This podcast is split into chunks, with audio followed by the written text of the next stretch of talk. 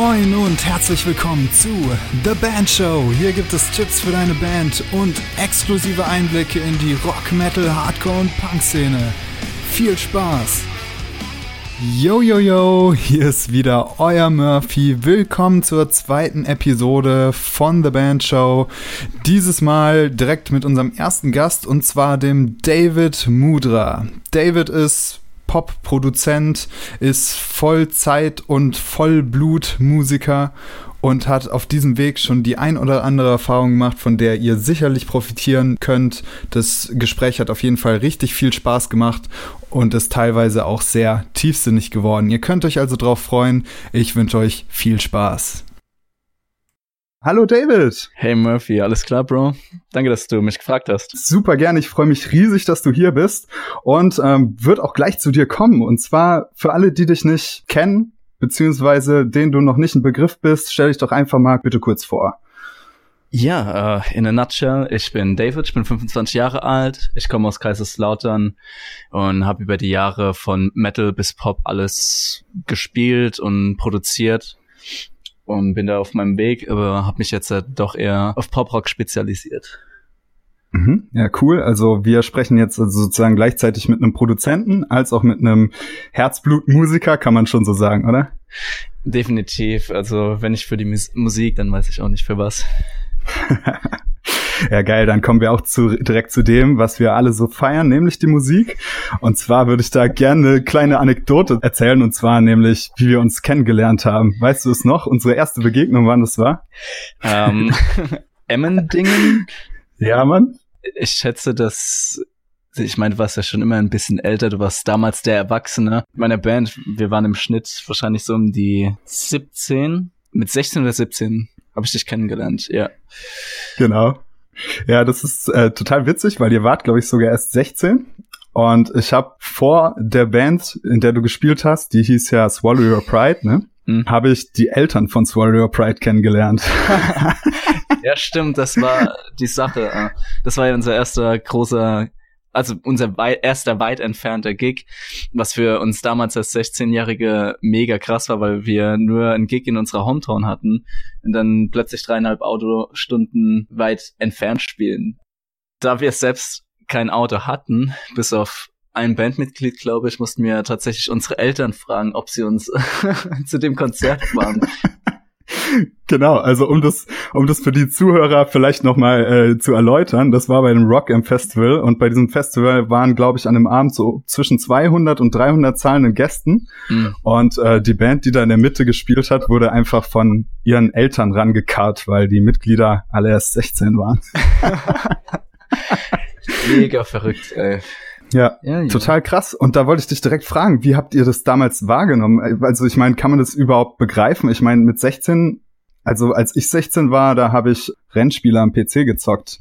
Wie habt ihr das damals wahrgenommen? Also mit 16 haben wir selbst äh, Call of Duty und sowas am PC gezockt das ganze Wochenende und zwischendurch dann immer äh, mit Guitar Pro Musik geschrieben und haben die bei unserem damaligen Schlagzeuger geprobt auf dem Dorf im Keller von seinen Eltern und hatten dann unser erstes Konzert in Kaiserslautern und irgendwie durch die Internetpräsenz bist du scheinbar auf uns gestoßen und dann kam die Anfrage und ich weiß noch, wie mir Dominik, das ist der Sänger damals gewesen, beziehungsweise Schreihals, hat dann gesagt, wir haben eine Gig-Anfrage, die kommt aus der Nähe von Freiburg.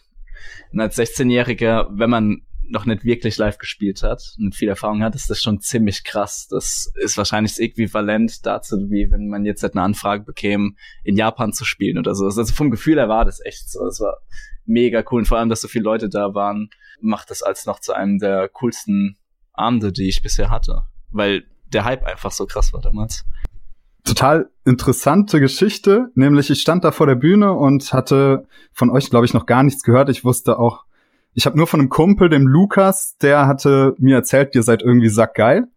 Und ähm, ich glaube, der war das auch, der euch an dem Tag gebucht hat. Das war, glaube ich, gar nicht ich. Beim zweiten Mal hatte ich euch dann gebucht, aber ist ja auch egal. Auf jeden Fall hatte ich euch, hatte ich euch dann gesehen und ihr habt mit Bands da gezockt. Die haben dann teilweise irgendwie schon, sagen wir mal, sechs, sieben Jahre zusammen gezockt. Und dann kommen da diese 60-jährigen Kids auf 60. die Bühne. 60, genau. 16. 60. Hey, yo, Bock auf ein bisschen Metalcore, Jungs. ja, nee, 16-Jährigen auf die Bühne und äh, zocken halt das total teite Brett runter. Also es war wirklich, ich kann mich daran erinnern, als wäre es gestern gewesen, es war wirklich tight. Wie habt ihr das hingekriegt? Also ich meine, ihr wart ja Kids. War, habt ihr, war ich das damals schon bewusst, dass man irgendwie halt tight spielen muss? Und wie habt ihr das gemacht, tight zu sein? Also erstmal vielen Dank. Es freut mich, dass du das so siehst, auch nach den ganzen Jahren noch. Also ich habe damals die Songs geschrieben und damals habe ich mich super für den technischen Metalcore interessiert. Also so Bands wie Veil of Maya, This or the Apocalypse, das waren alles so Bands, die mich ziemlich interessiert haben und August Burns Red würde ich jetzt einfach mal als technisch anspruchsvoll, also irgendwo ist jeder Metalcore technisch anspruchsvoll, aber das sind halt immer Bands, die sind anspruchsvoller. Und ja, wenn man durch so Bands inspiriert wird, dann versucht man als junger Musiker natürlich zu zeigen, was man kann. Ich weiß nicht, so das mhm. Musiker-Ego verliert man irgendwann und ähm, schreibt eher Songs, die oder Passagen, die songdienlich sind. Das ist ein fließendes Gesamtkunstwerk ist. Aber damals war es halt dann so tausend Tempowechsel in einem Song. Ja, und halt super schnell Passagen. Und für die Gitarristen da draußen ist es natürlich kein fremder Begriff. Sweep-Picking ohne Ende. beim Soundcheck. Und das war eine verrückte Zeit. Und wenn man so technische Musik spielt mit äh, so schnellen Abschlägen, weil das auch alles in Guitar Pro geschrieben wird, wo man sowieso super viel fuschen kann, ohne überhaupt eine Gitarre in die Hand zu nehmen. Stimmt, da hat man die Songs immer erst geschrieben und dann muss man sie lernen. ja. ähm, das ist dann halt das Krasseste an. Da merkt man ziemlich schnell, wenn man das nicht bis zum Verrecken übt, dann hast du nur Lärm und Brei mhm. im Proberaum. Und live hast du dann auch kein anderes Ergebnis. Das war jetzt eine relativ lange Antwort, aber wenn man live tight sein will, geht kein Weg dran vorbei, dass man ein Arschloch ist irgendwie ein bisschen in der Band. Jeder für sich, sich selbst gegenüber, dass man nicht einfach nur spielt, sondern bewusst spielt, wirklich darauf achtet, was man macht und ja, dann wird es immer und immer tighter. Stunden über Stunden, 10.000 Hours. Ja, wusstet ihr damals schon, was Tightness bedeutet? Zum Glück ja.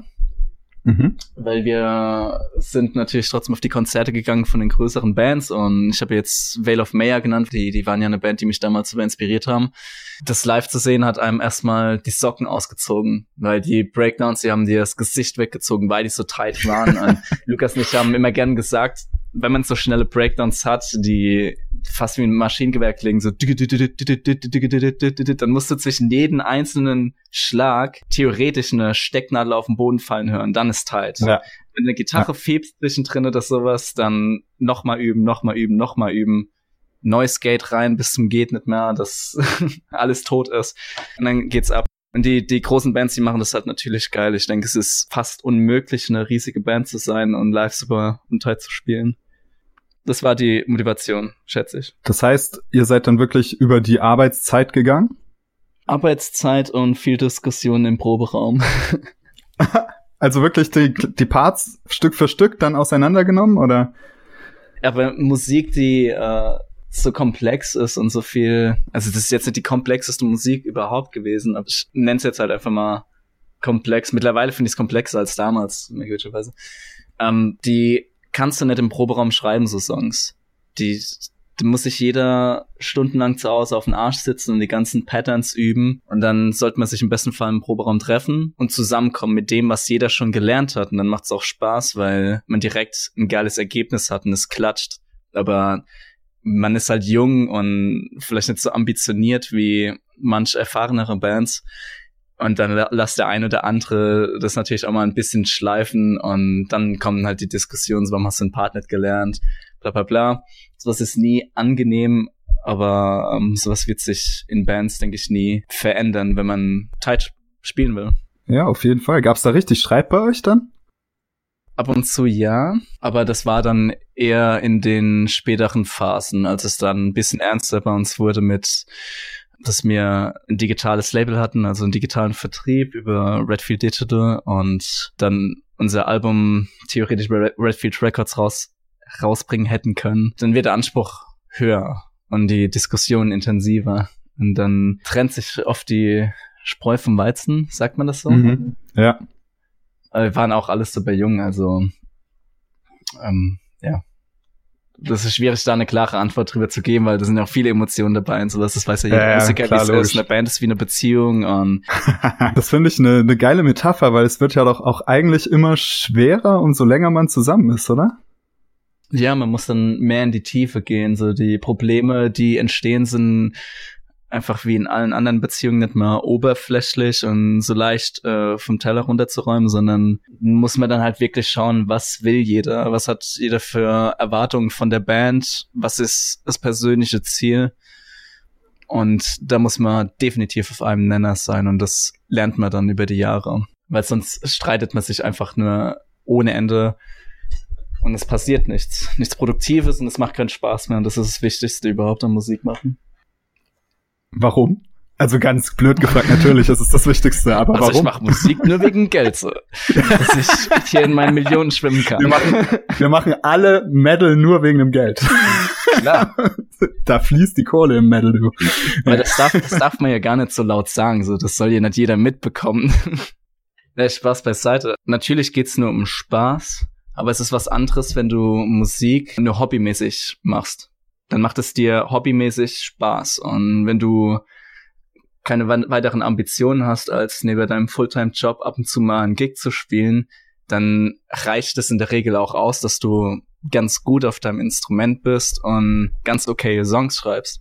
Aber wenn du dann doch mehr willst, musst du dich halt auch mehr auf den Arsch setzen und dann wird's auch arbeiten. Du kennst es ja zu gut und dann hast du nochmal mehr Verantwortung, dann geht's doch ein bisschen um Geld und, und da muss jeder auf demselben Nenner sein, sonst wird's wirklich, wirklich schwierig. Aber das ist auch was super Schönes, wenn man Sachen professionell angeht, aber das muss jeder für sich wissen, ob er das will.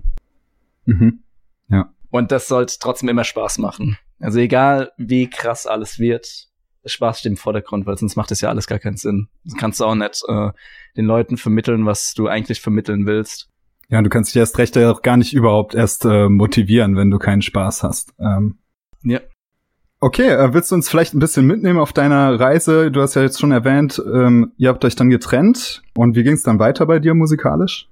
Ja, nachdem das mit Swallow Your Pride äh, zu Ende ging, wollte ich ein neues Projekt starten und das hieß dann damals Shades oder The Shades. Kam leider nie an die Öffentlichkeit. Ähm, das war aber dann Zeitpunkt in meinem Leben mit Anfang 20, wo ich wusste, Musik ist das, was ich hauptberuflich machen will. Beziehungsweise äh, ich kann nicht anders. Das, ich habe mir gemerkt, das ist das Einzige, was mich wirklich tiefen erfüllt. Und dann habe ich angefangen, Musiker zu suchen, deutschlandweit, die geeignet sind für das Projekt. Und das war, ich weiß nicht, ob ich es schon erwähnt habe, halt eine New Metal Band eher. Mhm. Es wäre eine New Metal Band gewesen und es war auch schon fast ein ganzes Album im Kasten. Die Songs existieren auch noch, da muss ich mal schauen, was ich noch mitmache. Aber ähm, es hat sich dann schwierig rausgestellt, die richtigen Leute zu finden. Es waren zwar immer mal wieder Leute an Bord, die das aber letztlich dann doch nur hobbymäßig machen wollten und, und dann wurde es halt immer und immer schwieriger, da ja, die, die Kraft aufzubringen, weiterzumachen für das Projekt, was bis heute aber nicht aufgehört hat. Nur hat sich die Musik jetzt über die Jahre verändert und aus äh, The Shades oder Shades wurde letztlich in September, was jetzt mein Hauptprojekt ist, was mehr Pop-Rock ist. Liegt aber auch vielleicht ein bisschen an der Zeit und an dem Land, in dem wir leben, dass es einfach auch super schwer ist, zum Beispiel einen Sänger schon zu finden für eine Metalcore-Band oder New Metal-Band, die clean singen und schreien können. Das ist auch ein sehr rares Gut.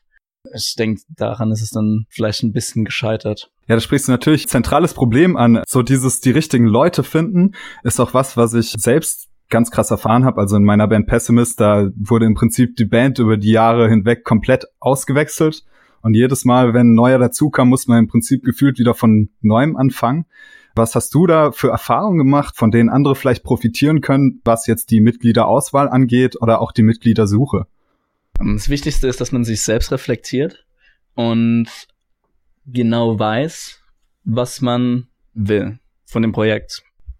Wie ich es ja schon vorher gesagt habe, ob es jetzt eher ein Hobbyprojekt wird oder ob man es wirklich Fulltime machen will. Anhand von den persönlichen Zielen muss man dann Musiker suchen, wo man ganz klar im Voraus bespricht, wo man hin will. Und dann schaut man schon mal, ob man auf einem ähnlichen Nenner ist. Weil jemand, der, also angenommen, du da draußen möchtest Fulltime Musik machen, dann investierst du alles an Zeit, was du hast, in das Projekt, im besten Fall. wenn du einen Mitmusiker mit ans Board holst, der sagt, ah, ich will mal schauen, mal gucken, mach mal ein bisschen, dann wird er niemals den gleichen Elan haben. Und das führt letztlich nur dazu, dass man irgendwo frustriert ist. Und das sollte man, ja, man sollte die Anforderungen einfach klar definieren. Das war meine Erfahrung. Ich glaube, bestimmt jetzt seit 15 Musikern und das was für das Projekt. Und äh, immer auf sein Bauchgefühl hören, weil das lügt letztlich nie. Also wenn man merkt, dass jemand nicht mehr auf die Nachrichten antwortet oder sich die Demos seit einer Woche nicht anhört, die man gebracht hat, um Feedback zu geben, dann wird es zukünftig wahrscheinlich auch schwieriger, wenn die ganze Sache dann professionell laufen sollte.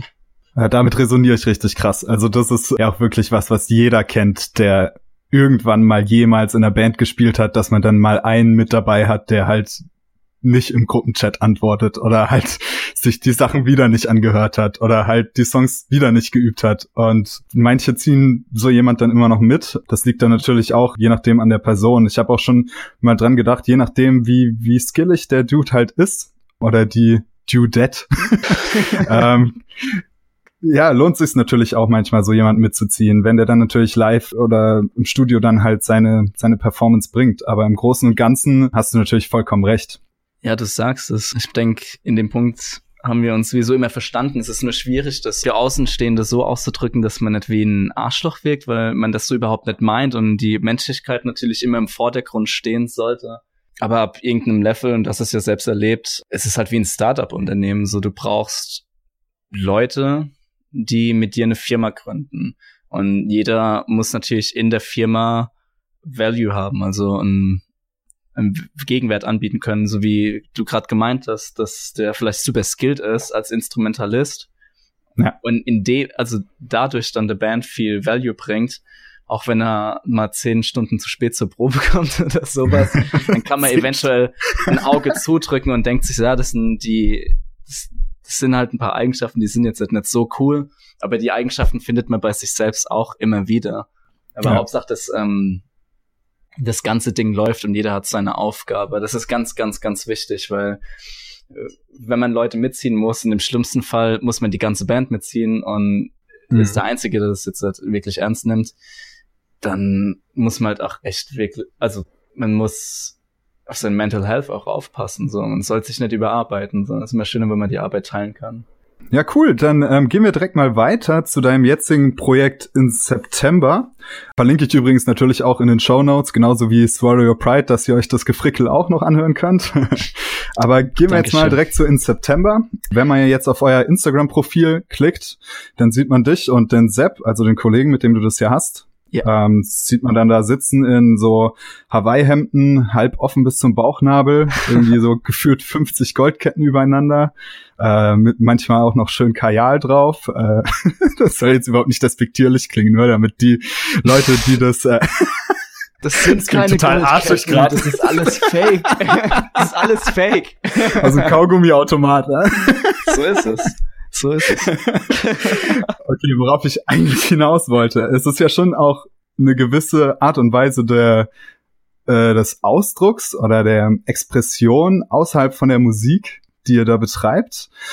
Wie wichtig ist es für dich, sein Selbst als Künstler irgendwie außerhalb von der Musik zusätzlich noch durch sowas auszudrücken zum Beispiel? Für mich persönlich ist es essentiell für mein Wohlbefinden. Wenn du auf irgendetwas wirklich Bock hast in deinem Leben, dann sollst du das machen und dich niemals zurückhalten und niemals Angst haben, was Leute von dir denken könnten. Weil du wirst es immer mega hart bereuen, wenn du es nicht machst. Und die meisten Leute, die jetzt den Podcast hören, sind wahrscheinlich auch eher jünger in ihren Zwanzigern. Äh, aber selbst wenn du älter bist, kannst du trotzdem machen. Aber ich bleib jetzt halt mal bei der Altersgruppe. Ähm, das Leben geht so schnell vorbei. Und für mich persönlich als Songwriter und jetzt auch, wo ich die Lyrics schreibe und mit denen auch eine klare Message ausdrücken will, gehört das Visuelle einfach dazu als Kunstgesamtpaket. Also ich finde, das läuft alles Hand in Hand. Im Metalcore, wenn ich da jetzt halt wieder zurückgehe, sieht man das eher weniger. Da ist es jetzt nicht so wichtig.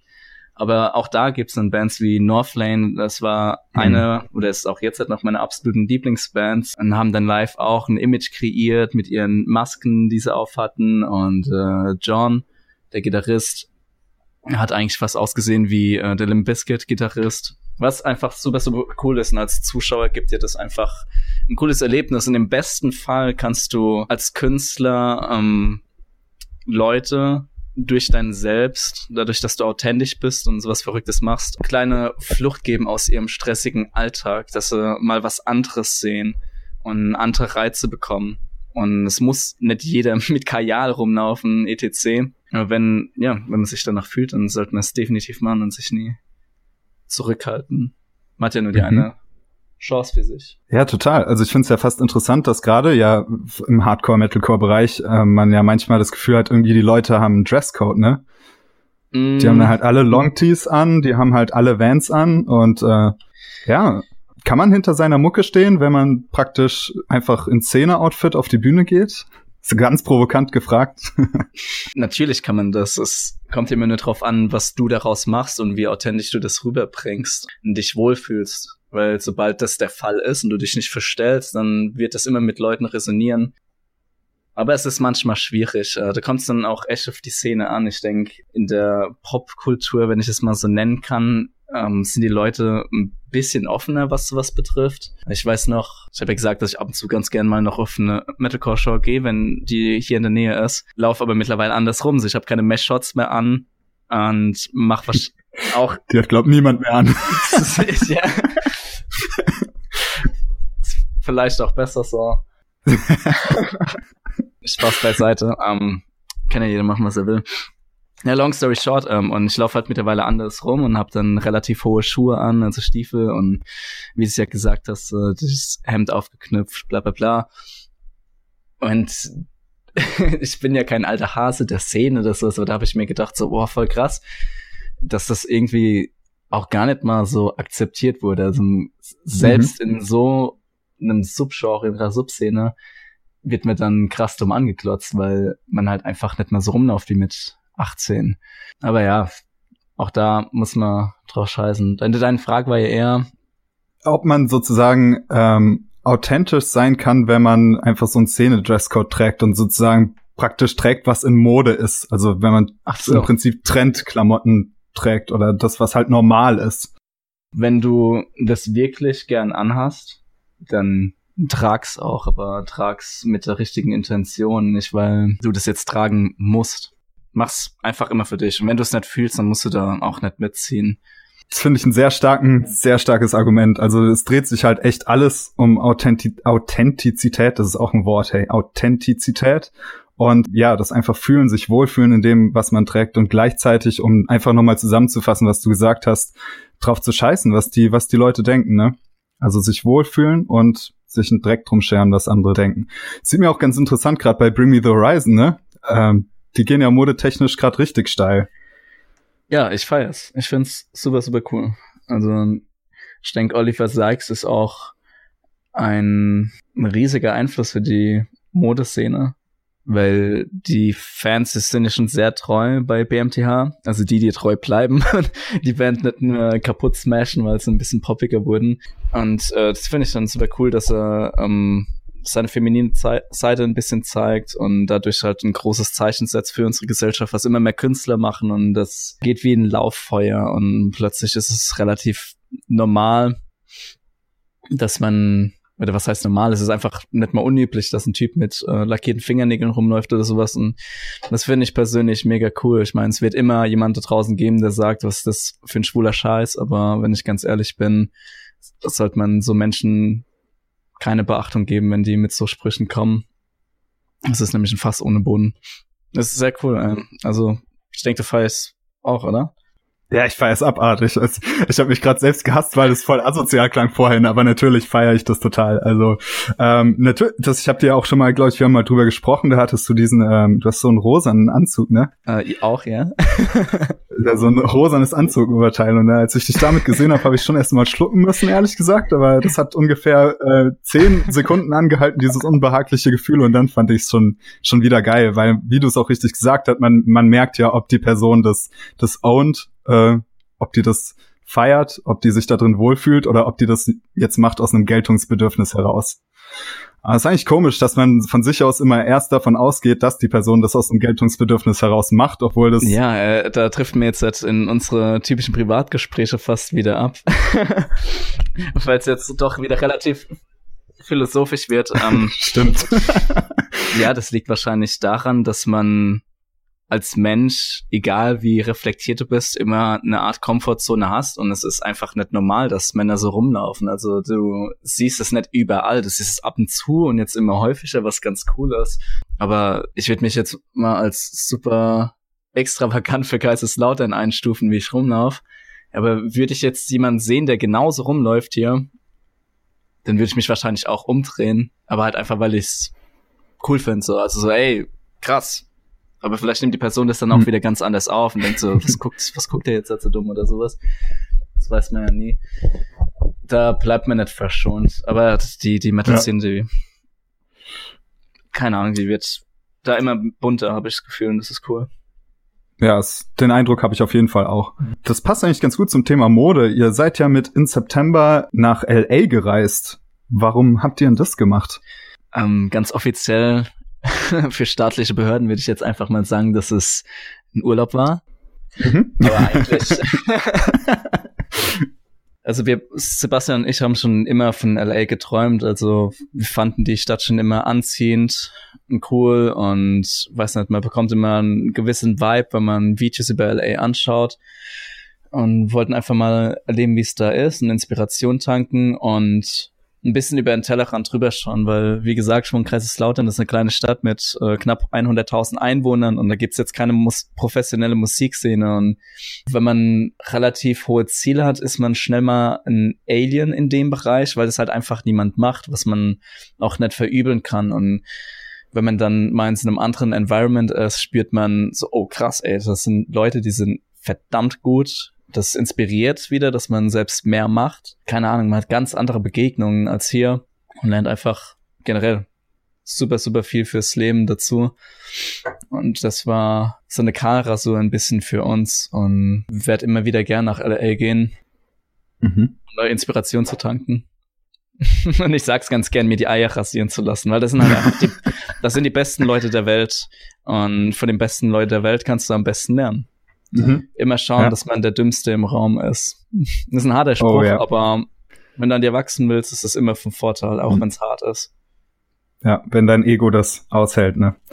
Ja, true. Da muss man schon bereit für sein, aber wie du sagst, man profitiert dann ähm, am meisten davon. Also auch immer, wenn man, wenn man Kritik bekommt an seiner Band, ja, vielleicht sich das nicht zu Herzen nehmen, aber es auf jeden Fall aufnehmen, rational dem vielleicht so ein bisschen begegnen.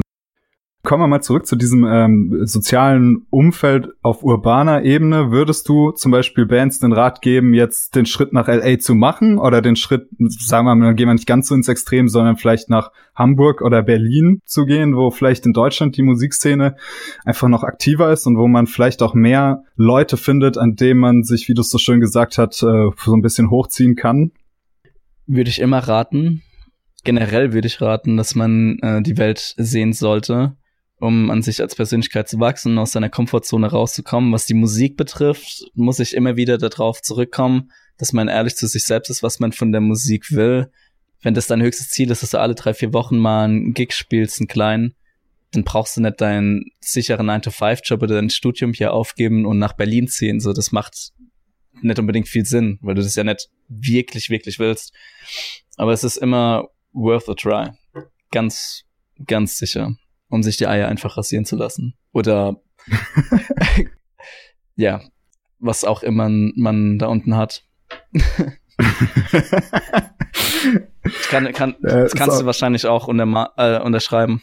Ich denke, du bist ja auch mhm. so viel rumgekommen und du bekommst super wertvollen Input von vielen Menschen und den ja, Input, also irgendwann Fall. hast du alles an Input gesammelt in deiner Bubble und musst halt mal raus aus der Bubble. Mhm. Also einfach machen. Keine Angst. Bumm, zack. Bumm, zack. einfach machen. von dir stammt auch der coole Begriff, also zumindest habe ich den von dir mit diesem äh, Mach-Geil-Prinzip. es ist ich benutze das seitdem, ich habe das in meinen Alltagssprech sozusagen aufgenommen. Ah, ich sag so, sag immer, da gibt's das Mach-Geil-Prinzip vom David. Da also mach das mal lieber so oder so. Kannst du mal kurz erklären, worum es in dem Mach-Geil-Prinzip geht? Ja, wunderschön, ey, das freut mich voll, weil es ist natürlich lustig gemeint, aber da steckt auch viel Ernstes dahinter. Ähm, mittlerweile heißt es Mach-Geil-Prinzip bei mir Mach dick dick machen. Mach so dick. dick. Die, die Credits gehen aber ganz klar raus an jemand anderen und zwar ähm, für die Leute, die Dyramic kennen, das war auch damals eine Tech Metalcore Band. Das ist immer schwierig, ein Genre zu beschreiben. Auch so in den 2010ern, ja, ja, ungefähr so in den 2010ern. Voll geile Band und ähm, Arkadi Saslavski, das war der Gitarrist, und Sänger und Songwriter von Dyramic. Ein mega begnadeter Musiker, der jetzt auch in LA sitzt und dick macht, weil er, weil er geil gemacht hat. Ähm, also er hat damals schon äh, sein Studio gehabt äh, in der Nähe von Kaiserslautern, wo wir auch glücklicherweise unsere erste Single aufnehmen konnten. Für Swallow Your Pride damals mit 16, was sau cool war. Mhm. Und ähm, ja, brutaler Musiker und sein Wort nehme ich immer für voll und wir hatten mal ein Gespräch und wenn man am Anfang super ambitioniert ist mit einem Projekt, dann, dann kann man schnell hochtrabend klingen mit seinen Plänen, so, boah, und auch ein bisschen rumjammern, so, dass man keine Lösung findet, wie zum Beispiel, da bin ich ganz ehrlich zu mir selbst, ähm, da ging es dann damals bei Shades drum, das Album ist vorproduziert und ähm, nichts ist genug. Also es darf nur der beste Produzent zu dem Projekt dazukommen, damit wir das unfassbar geil ausproduzieren. Das ist super professionell ist. Und damit sind auch unendlich viel Kosten verbunden. Und dann hat man halt angefangen rumzujammern. So, man kann das Projekt nicht realisieren, weil Gelder fehlen. Und da kam einfach der ganz geile Spruch von ihm, mach doch einfach. So, so mach doch einfach. So, so, so red nicht zu viel. So auf die Art, sondern macht, so ich kenne Leute, die Weltstars geworden sind und in ihrem Heimzimmer mit dem billigsten Equipment, mit äh, einer Bluetooth-Box einen Welthit produziert haben. Billie Eilish. Ja, zum Beispiel. Ist ein, gut, ist ein geiles Beispiel, ja. Das geht in der heutigen Zeit und dann hat einem das erstmal die Eier rasiert. so, weil, Alter, wie soll ich bitte wie ein Weltklasse-Produzent produzieren mit meinen Mitteln, die ich zu Hause habe? Und dann hat man halt schon wieder aufs Maul bekommen, so, so mach doch einfach, find einfach Wege. Weil wenn du deine Zeit damit verplemperst, rumzujammern, dann wirst du nie was machen. Das hat mein Leben verändert. Also wirklich, äh, Credits gehen ganz krass an ihn raus. Und das war dann das Mach-Geil-Prinzip so. Also mach einfach geil. Hm. Das hat er gemeint. Und, und krank auf den Arsch gesetzt, letzten zweieinhalb Jahre und bin super verblüfft, was man durch harte Arbeit selbst hinbekommen kann mit den geringsten Mitteln. Und manchmal braucht man jemand, der dir die Faust ins Gesicht drückt mit den Worten. Das sind harte Worte, aber ja. Ich bin ein bisschen abgetreffelt, aber das ist das Macht-Geil-Prinzip so. Find Lösungen. Ja. Find einfach Lösungen. Ich finde, du hast es eigentlich ganz gut auf den Punkt gebracht, genau. In diesem einfach, man muss halt einfach machen, ne? Und das ist, es gibt da so zwei Extreme. Natürlich kann man sich dann auch so ein bisschen verrennen in so einem ja, Perfektionismus, so dass man praktisch nie rauskommt. Ja. Aber was ich auch ganz oft sehe, ist so dieses Gegenteil, dass man, da hatten wir es auch schon mal, also da haben wir auch schon mal drüber geredet, dass man so sein eigenes Stück Musik produziert und dann ist das erstmal vielleicht so ein False Friend, weil man halt natürlich super stolz drauf ist, weil man das selbst gemacht hat. Mm -mm.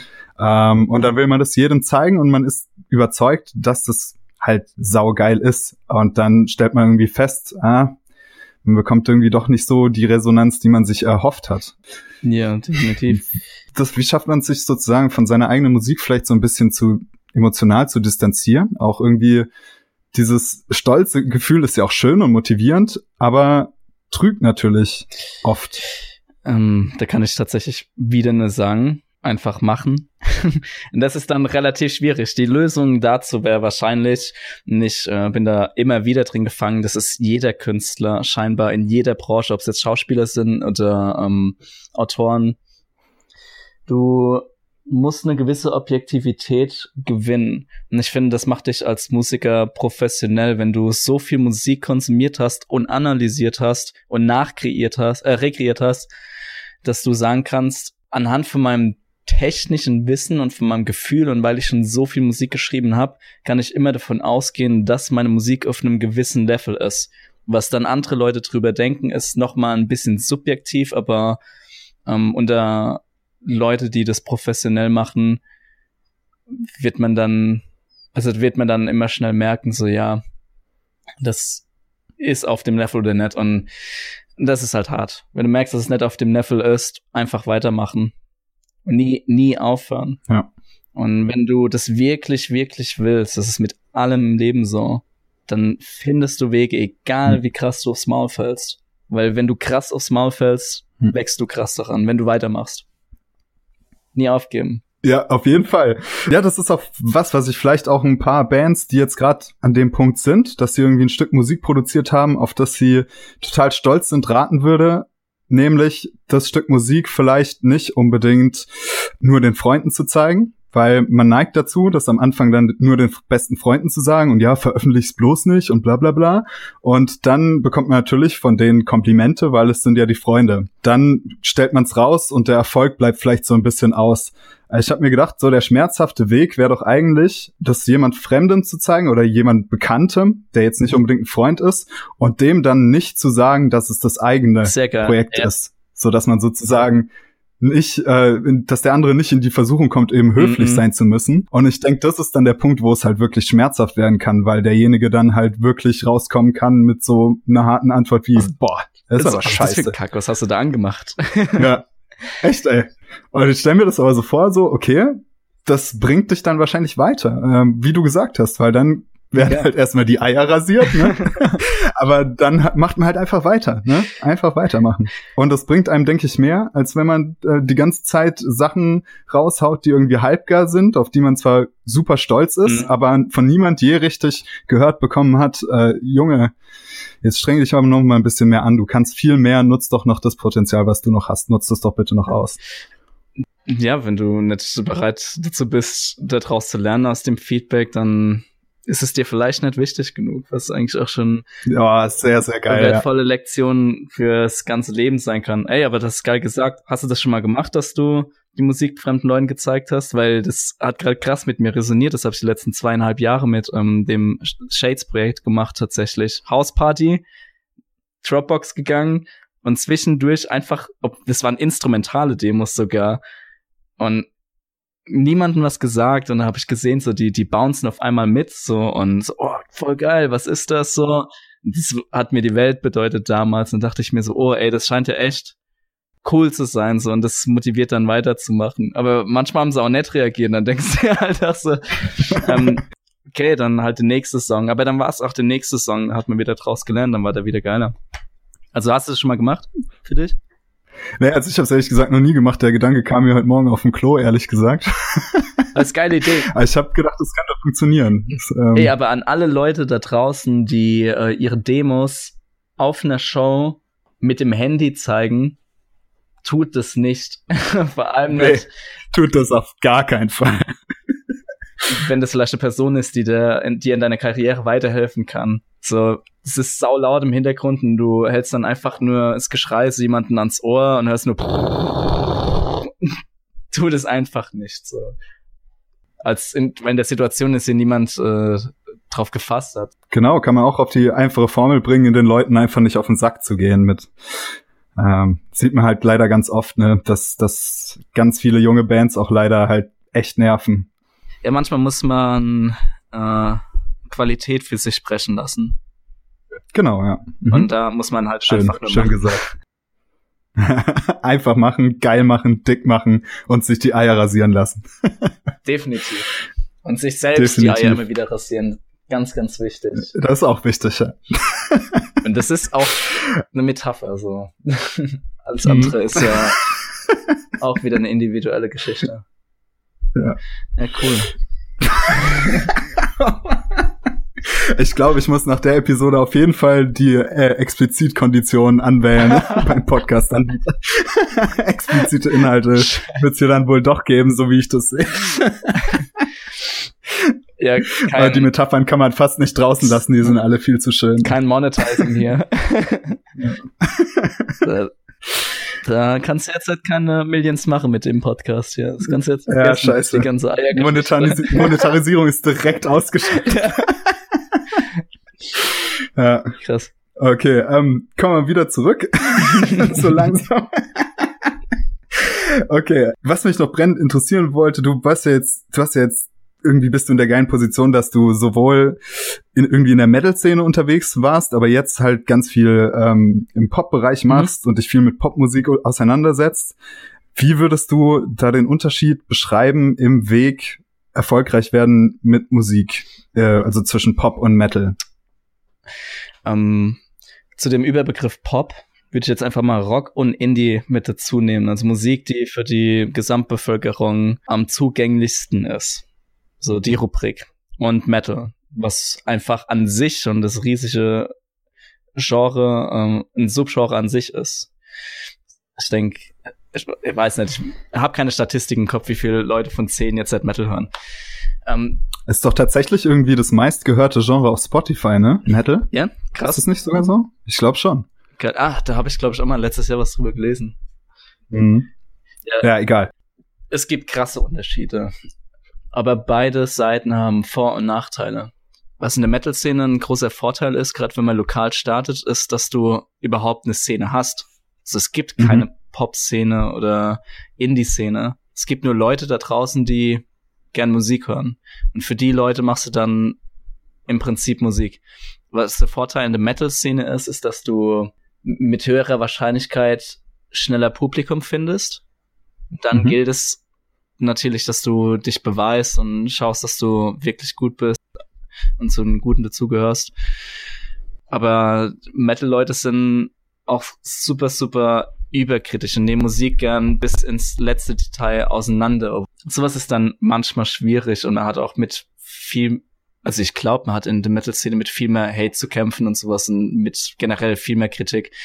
Was ich jetzt Mhm. in der Pop-Welt, wo ich jetzt eigentlich auch erst gerade eintauche, direkt gemerkt habe, ist, die Leute sind super unvoreingenommen, was ich sau schön finde. Du machst einfach Musik und die hören sich's an und entweder den gefällt's oder den gefällt's nicht, aber die freuen sich so richtig drüber und die teilen das dann auch sehr gern und bekommst dadurch auch ziemlich schnell Traffic und wenn man dann so ganz kleine Akustik-Gigs oder sowas spielt, dann merkst du, die Leute, die sind einfach nur da, um eine schöne Zeit zu haben. Ich will nicht sagen, dass es beim Mhm. Metal nicht so ist, aber ähm, ich merke, dass es nochmal krasser ist. In, Ja, es ist alles nicht schwarz und weiß. Es hat alles Vor- und Nachteile. Was jetzt den Erfolgsweg zwischen Pop und Metal unterscheidet, ist trotzdem irgendwie angeklungen, dass du natürlich im Metal die Szene hast, auf die du zurückgreifen kannst, auch im Punk ähm, oder auch im Hardcore-Bereich natürlich, und die man auch unbedingt als Nährboden für sich nutzen sollte. Und nicht nur als Nährboden, sondern da auch was reingeben sollte. definitiv. Ich kann das ganz geil erklären in zwei Sätzen,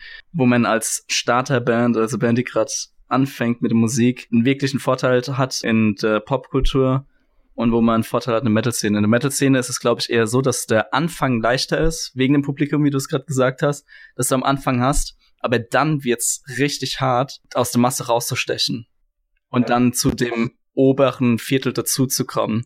So, da ist eine riesige Schwelle zwischen lokaler Band und Band, die Lebensunterhalt damit verdient im Metal-Bereich. Das ist erstmal ein riesiges Loch.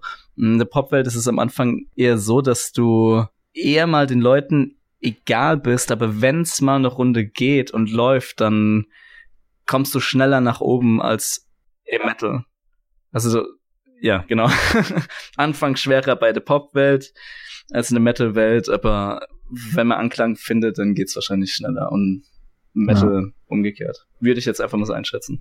Ja, ich denke, was sich alle Rock- und Metal- und Hardcore- und Punk-Musiker da draußen auf jeden Fall bei der Popwelt abgucken können, ist sich von Tag eins an Gedanken über sein Bandprofil zu machen, zu gucken, warum sollten mich Leute anhören und nicht, also wenn ich zum Beispiel jetzt klinge wie As I Lay Dying oder so, Mhm. äh, warum sollten Leute mich dann anhören wollen? Sich einfach die Frage zu stellen und da zu reagieren und für sich vielleicht ein Profil zu finden, was, wo man raussteht. Ich denke, das ist ganz wichtig. Ja, aber in jedem Musikbereich. Würde ich jetzt ja, auf jeden Fall, genau. Ja, absolut. Weil klar, man macht das in erster Linie für sich, aber ähm, man muss immer in die Rolle des Konsumenten schlüpfen und da muss halt eindeutig hm. sein, was Sache ist, wenn du das Profil gehst. Hm. Ja, allein dieser Rollenwechsel ist insgesamt zentral, würde ich sagen. Ob mhm. du jetzt in die Rolle des Konsumenten, in die Rolle des Veranstalters, in die Rolle des Fans vor der Bühne, diesen Perspektivwechsel, den musst du eigentlich, eigentlich immer leisten. Und niemals äh, denken, also in die Falle rutschen, so fuck, der Konsument ist kacke. Also, weil der mein oh, weil ja. der mein ja. man nennt das nicht gern Produkt, aber ich ja, ich nenne es jetzt einfach mal so, weil er mein Produkt nicht mag statt einfach drüber nachzudenken, was man eventuell anders machen könnte. Da, da haben sich auch schon, da haben auch schon viele direkt aufgegeben am Anfang. Hm. Genau, Verantwortung übernehmen. Hey, das ist mal ein geiles ähm, Schlusswort für die Runde. Bevor wir zum Ende kommen, würde ich gern mit dir noch die Sekt- oder Selters-Runde machen.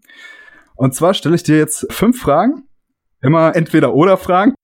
Ähm, und du musst dich entscheiden. Also es gibt keinen dazwischen, sondern du wirst praktisch gezwungen, mit der Pistole auf der Brust dich zu entscheiden und kurz begründen, warum.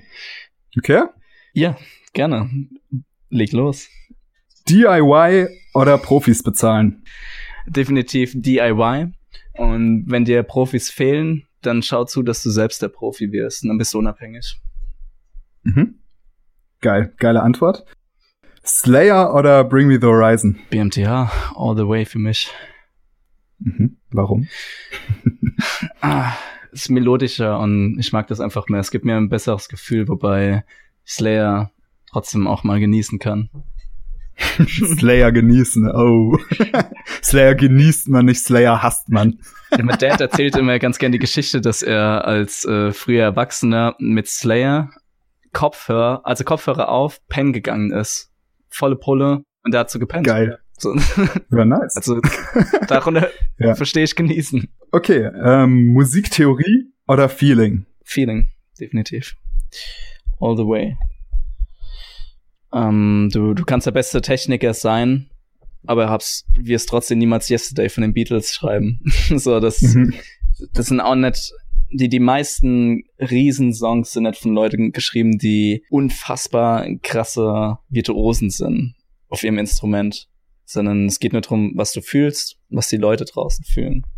Technik ist trotzdem auch nicht ganz unwichtig. Aber die mhm. Antwort ist klar getroffen. So. Sehr gut. Erfolg ist Glück oder Erfolg ist Arbeit? Arbeit, definitiv. Ich bin der Meinung, dass du, egal in welcher Branche, für dein eigenes Glück kämpfen kannst. Und wenn du das Glück davon abhängig machst, dass dir gewisse Kontakte fehlen, dann geh dahin, wo Kontakte sind. Und wenn du nicht mit mhm. Menschen sprechen kannst, introvertiert bist, I feel you, dann eigne dir Skills an, wie man mit Menschen reden kann. Und so maximierst mhm. du deine Erfolgschancen. Ja, fette Antwort. Club oder Festival?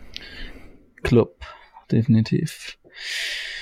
Ich selbst ähm, bin kein Festivalgänger. Ich war zwei, dreimal auf Festivals, aber ich habe es dann doch eher genossen, so meinen Komfort zu haben und äh, weiß nicht, ähm, dann abends doch woanders zu pennen. Und im Club ist noch mal eine intimere Atmosphäre. Aber ich kann mir vorstellen, dass es trotzdem lustig ist, wenn man es genießt, äh, sich auf den Rock am Ring oder sowas ähm, komplett wegzubeamen und so. Also ich könnte es jedem. Meins ist es nicht. Mhm. Und jetzt als Musiker?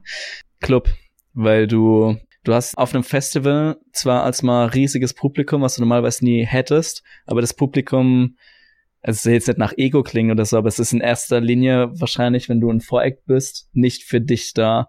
Und dann hast du es mhm. echt so schwer, nochmal zu deiner eigenen Performance das Publikum zu überzeugen mit deiner mhm. neuen Musik und zu zeigen, wer du bist. Und im Club ist die Situation meist eher so, dass mehr Leute gebündelt auf kleinem Raum sind, die dich kennen und dann ähm, sind gewisse Gefühlsbarrieren einfach nicht da und Leute können sich schnell erfallen lassen. Ja, geil, David. Vielen Dank, dass du da warst. Tausend Dank. Es hat mich sehr gefreut. Ich lieb's generell mit dir abzutriften. das haben wir heute wieder erfolgreich geschafft. Äh. Bitte entschuldigt das, wenn es jetzt dem einen äh, zu philosophisch, dem einen oder anderen zu philosophisch wurde. Ähm, aber ich denke, ein paar von euch können, können da sicher auch was mit anfangen. Murphy und ich können nicht anders. ne, es, es geht nicht anders. Ja, fett. Checkt auf jeden Fall mal in September aus. Ich verlinke es euch hier unten in den äh, Show Notes, damit ihr auch verfolgen könnt, was der David weiterhin so macht. Und ich bin mir auch sicher, es wird nicht das letzte Mal gewesen sein, dass ihr über diesen Weg von ihm hört, weil ich halt ganz viel von diesem jungen Kerl hier. Ja, und in diesem Sinne. Ich danke dir für alles. Ich hatte sehr viel Spaß und immer wieder gern. Bist der Beste. Kann ich nur zurückgeben. Dankeschön. Ciao, ciao. Ciao. Geil, du hast die Episode vollständig angehört und dafür bin ich super dankbar. Ich freue mich auch natürlich sehr, wenn du mir eine Bewertung bei iTunes da lässt oder mir auf Instagram folgst. Ich freue mich aufs nächste Mal. Bis dahin gute Zeit und ciao.